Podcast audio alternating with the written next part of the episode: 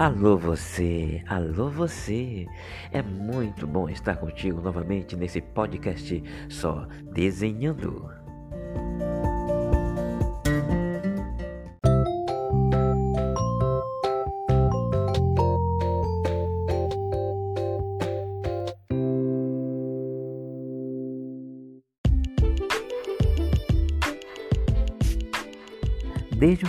Episódio desta temporada, nós estamos tentando responder algumas perguntas específicas, as quais são: que segredos se encontram na Bíblia? Quais princípios, leis e doutrinas ela aponta pelo qual devamos viver? Que provas há para se acreditar em sua inspiração divina? Onde é possível encontrar fora dela a confirmação do que ela diz? Veremos isso neste e nos próximos episódios.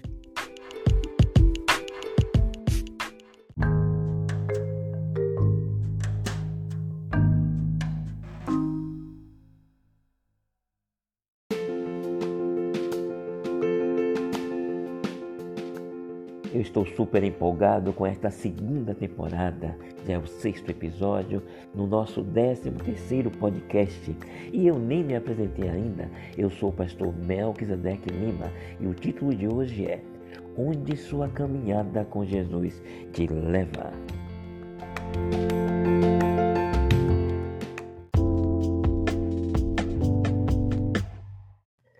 Desnorteados, os discípulos fugiram abandonando a própria sorte, o Filho de Deus, nas mãos não de salteadores e nem soldados inimigos.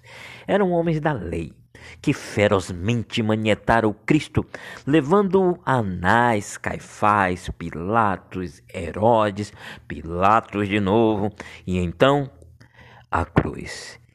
E de lá a tumba montaram guarda durante três dias, até presenciarem a ressurreição daquele que haviam assassinado no Calvário.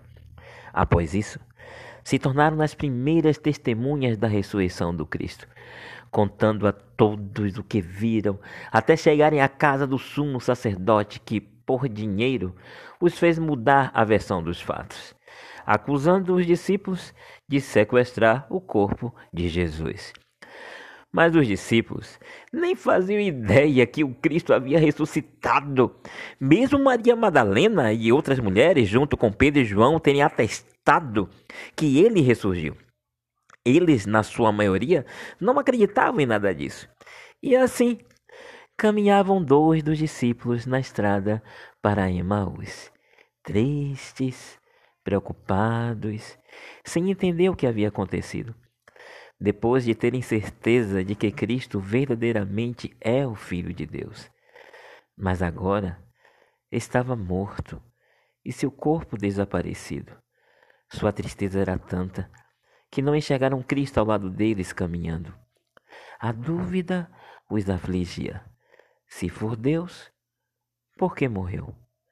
Por que não se tornou rei e assumiu o trono de Davi? A conversa entre eles levou Cristo a se juntar a eles e aprofundar-se um pouco mais no assunto. E começando por Moisés e por todos os profetas, explicava-lhes o que dele se achava em todas as Escrituras. Lucas 24, verso 27. Como Jesus se apresentou para eles em Gênesis?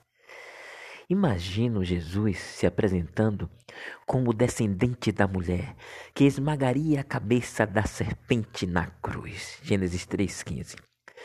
Seu ministério de Adão até a cruz, como cordeiro que foi morto em lugar de Isaac. Gênesis 22, 10 a 18. Sua ligação entre a terra e o santuário no céu, como o Senhor ao pé da escada de Jacó. Gênesis 28, 12 a 18. Sua presença como o homem que luta com Jacó e muda seu nome. Gênesis 32, 24 a 30. E fecha o livro com a bênção de Jacó, onde Judá, seu filho, foi separado entre todas as tribos e designado para que de seus descendentes nascessem os pais do Messias. Gênesis 49, 10 a 12. Fato esse que se cumpre dois mil anos depois, em João capítulo 1 a 3, verso 14 e capítulo 12, versículos 12 a 16. No livro de Êxodo, O anjo do Senhor na sarça ardente é Cristo. O grande eu sou, de Êxodo capítulo 3. E faz de Moisés um Deus diante do Egito e Arão, seu profeta. Ambos se tornam representantes de Deus. Que honra sem medida. Êxodo 7, verso 1. E ao retirar o povo do Egito, na perseguição que se segue, o anjo de Deus que havia matado os primogênitos do Egito, em um juízo direto contra eles, em Êxodo 12, se põe entre Faraó e Israel, durante a travessia do Mar Vermelho, em Êxodo 14. Mais adiante, no deserto escaldante sem água, Jesus se apresenta ao povo como a rocha ferida, de onde flui água viva para saciar sua sede. Êxodo 17, verso 6. E no Sinai, apresenta seu caráter irrevogável na lei dos Dez Mandamentos, em Êxodo 20, que personifica ao viver na terra cumprindo, como mostra Mateus capítulo 5, verso 17. Então, fez a sua presença em Êxodo, cobrindo a tenda do encontro com a glória do Senhor. Êxodo 40, verso 34. No livro de Levítico, ele é o fogo que consome dois sacerdotes infiéis, Nadab e Abiú. Levítico 10, 1 a 3. E se representa em cada peça do santuário no deserto, no sacerdote e no sumo sacerdote, todo o ritual passando nas festas solenes, cada passo que daria do Getsemane ao Calvário, ao Calvário e além, no seu retorno e após os mil anos no céu, de Levítico 23 e 25, fatos que veremos em outro episódio. Jesus que no livro anterior, Levítico, havia executado o juízo com fogo sobre dois filhos de Arão, agora se apresenta no livro de Números como o fogo de sua ira. Contra os murmuradores no acampamento israelita, Números 11, 1 a 3. E também como Senhor, com poder sem limites, para alimentar Israel e castigá-los. Jesus apresenta-se como a novilha vermelha, cujas cinzas postas na água purificam o impuro de seu pecado. Números 19, 1 a 9. Em seguida, como a serpente de bronze, levantada no deserto para curar os murmuradores. Números 21, 4 a 9. Agora imagine os discípulos, vendo nesse trecho o Cristo levantado na cruz dias atrás. Tudo ficou mais claro para eles. E que contraste! Ao entender o juízo que teria caído sobre Balaão, quando Jesus aparece em seu caminho como anjo do Senhor, disposto a matá-lo, números 22, 23 a 32. Este mesmo Balaão acaba profetizando da estrela de Jacó, que anunciaria a chegada daquele que governaria o mundo e destruiria seus inimigos. Números 24, 17 a 19. Essa não foi uma profecia que ficou registrada somente nos anais da história de Israel. Aqueles povos passaram a profecia adiante de geração em geração, até a chegada do Cristo, quando os reis magos viajaram no período de dois anos entre a descoberta da estrela, a consulta aos oráculos sagrados, a formação de uma comitiva para sair ao encontro do prometido rei dos judeus, seguindo cada noite a estrela que os guiou até Belém, e finalmente o encontraram. Não em uma manjedoura, mas em uma casa o desfecho do livro de Números se dá com a morte de Arão e o anúncio da morte de Moisés. Deus passa a ser representado por Josué e Eleazar, em Números 27, 12 a 22. Já em Deuteronômio, Jesus se declara o profeta que Moisés anunciou que viria, Deuteronômio 18, versículo 15 e 18. E Pedro confirma Jesus como este profeta quando anuncia sua ressurreição após curar um coxo. Isso está em Atos 3, verso 22. No livro de Josué, Jesus aparece como comandante do exército do Senhor, com espada em punho. Josué capítulo 5, versículo 13 a 15. E nesse verso, Jesus exige que Josué tire a sandália dos pés, como fez com Moisés na sarça ardente. E depois disso, Josué não só faz o rio Jordão parar, como também durante uma batalha faz Deus parar a terra por um dia inteiro, até destruir todos os seus inimigos. Josué capítulo 10, versículo 12 a 14. Só nisso aí, Josué suplantou seu antecessor. Mas isso não lhe foi motivo de orgulho. Sua humildade precedia sua honra. No livro de Juízes, Jesus se apresentou como anjo do Senhor a Israel. Josué capítulo 2, versículo 1 a 5. Para Gideão, Josué capítulo 6, verso 11 a 22, e também para os pais de Sansão, em Josué capítulo 13, versículo 3 a 24. Em Juízes, Jesus é o anjo do Senhor. No livro de Ruth, Jesus se apresenta na pessoa de Boaz, como resgatador da igreja, representada por Ruth. Ruth capítulo 4, versículo 9 a 12. No livro de 1 Samuel, se apresenta como Deus que atende à oração de Ana e acompanha seu filho Samuel desde a infância para torná-lo profeta sacerdote e juiz de Israel. 1 Samuel capítulo 1, versículo 11, 17, verso 20, verso 26 a 28, capítulo 3, versículo 10 a 21. É o Deus que se manifesta na arca da aliança contra os filisteus e Dagon, no capítulo 5, verso 4. Também é o Deus do trovão e reconhecido como Ebenezer, o Deus que te ajuda até te dar a vitória. Em 1 Samuel capítulo 7, versículo 10 a 12. Jesus é o Deus que dá força a Jonatas e um escudeiro para vencer uma guarnição de filisteus em 1 Samuel capítulo 14, 6 a 14 e também dá poder a Davi para derrotar um gigante. Que história! 1 Samuel 17, versículo 37 a 51. Já em 2 Samuel, Jesus se apresenta como o Senhor que esteve com Davi desde quando pastoreava ovelhas e o trouxe à condição de rei. 2 Samuel capítulo 7, versículo 8, 11 e 16. Isso para garantir em sua dinastia a chegada do Cristo. Mas também se apresenta como anjo destruidor, por causa do recenseamento que Davi havia feito. Então, se arrepende e cessa a praga, com o sacrifício de Davi na ira de Araúna. Segundo Samuel capítulo 24, versículo 16 a 25. Em 1 Reis, se apresenta como Senhor em um sonho e concede um pedido a Salomão mas acaba lhe dando, além de sabedoria, riqueza, fama e uma vida prolongada, caso lhe fosse fiel. 1 Reis, capítulo 3, versículo 5 a 15. Depois, com Elias, Israel descobre que só o Senhor é Deus. 1 Reis, capítulo 18, verso 37 a 39. Em segundo Reis, Jesus é o anjo do Senhor que exerce juízo sobre 102 soldados, descendo fogo do céu sobre eles. E leva Elias ao céu em uma carruagem de fogo. Mas também é o Senhor dos milagres. Em Jericó, purificou as águas, e com duas ursas matou quarenta e dois meninos que caçoaram de Eliseu. Depois, multiplicou o azeite da viúva de um discípulo de profeta que morreu com dívidas.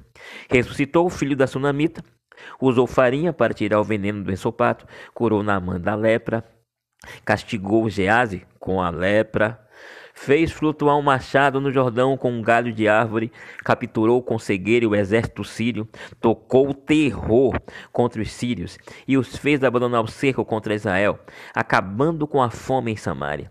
Elegeu Jeú, rei de Israel, e matou por meio dele Jezabel e sua dinastia de idólatras, o que, claro, facilitou a Thalia matar o restante deles em Judá e assumiu o trono para depois de sete anos no governo ser morta, dando lugar ao rei Joás, que manteve o trono de Davi até o cativeiro babilônico de 70 anos, através de seus descendentes, protegendo dessa forma a família onde Cristo nasceria.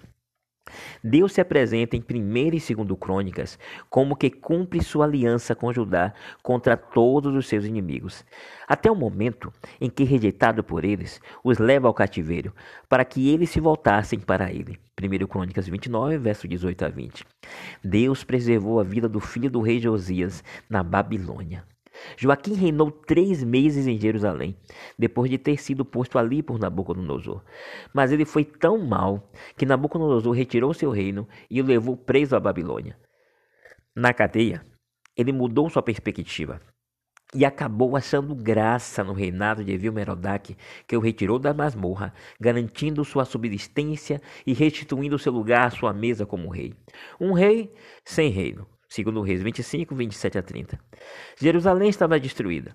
Porém, foi este acontecimento que permitiu Joaquim constituir família, criar seus filhos, que ao fim do cativeiro retornam a Jerusalém e constroem o templo, reformam o muro e reconstroem a cidade. Com isso, a descendência de Davi não foi destruída com a morte de Zedequias, o último rei de Judá, morto por Nabucodonosor, mas acaba sendo preservada por meio de um rei deposto e preso.